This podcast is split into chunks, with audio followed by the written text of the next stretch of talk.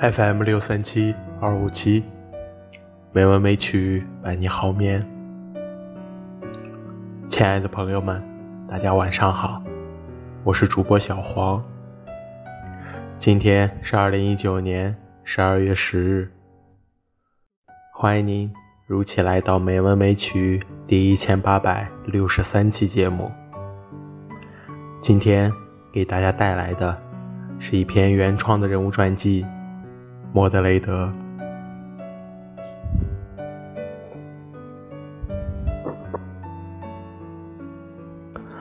不顾兰斯洛特满脸的诧异，莫德雷德擦拭了剑刃上的鲜血，将剑收回了剑鞘。现在还不是时候，我的身世不应该。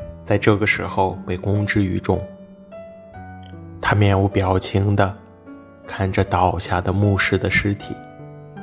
我不能让这个人传出这个消息，这样会坏了我的计划。他这样想着，以面无表情来掩盖内心的风起云涌。他转身凝视着兰斯洛特，说道：“呵。”这个老骗子，怎么口出如此狂言？莫不是要挑拨离间，毁坏我们圆桌的关系？今天这里发生的一切，只有你我知道。这个仅仅关于我们两个的预言，我是不相信他的。你随意吧。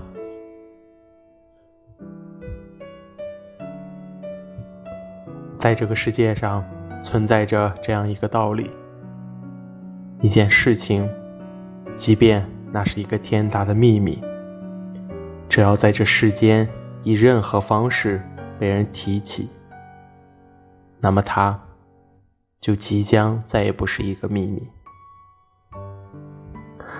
莫德雷德虽然以残忍但有效的方式阻止了那位牧师向亚瑟王通报消息。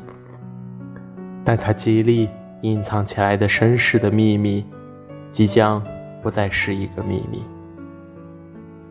关于预言的后半段内容，兰斯洛特与莫德雷德真的做出了让王国崩落的举措了吗？答案是肯定的。不知从什么时候起。莫德雷德在宫廷里总是感受到其他人凝视自己的目光，以及针对着自己的那些自言自语。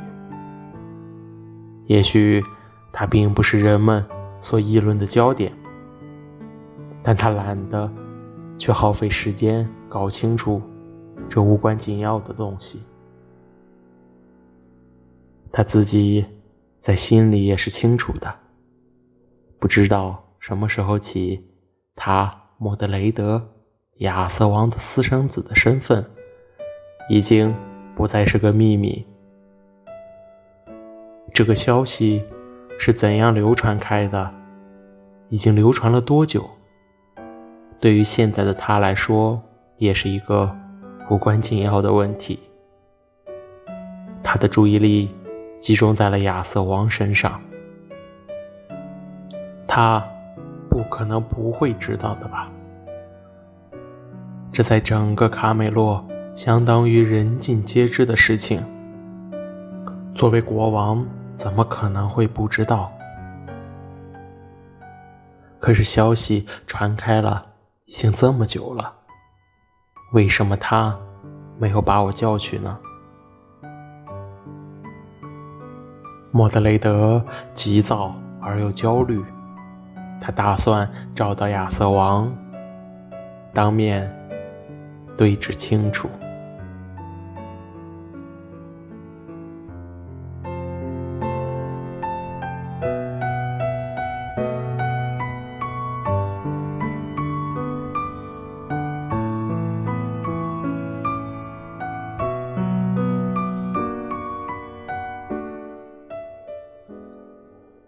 今天的配乐。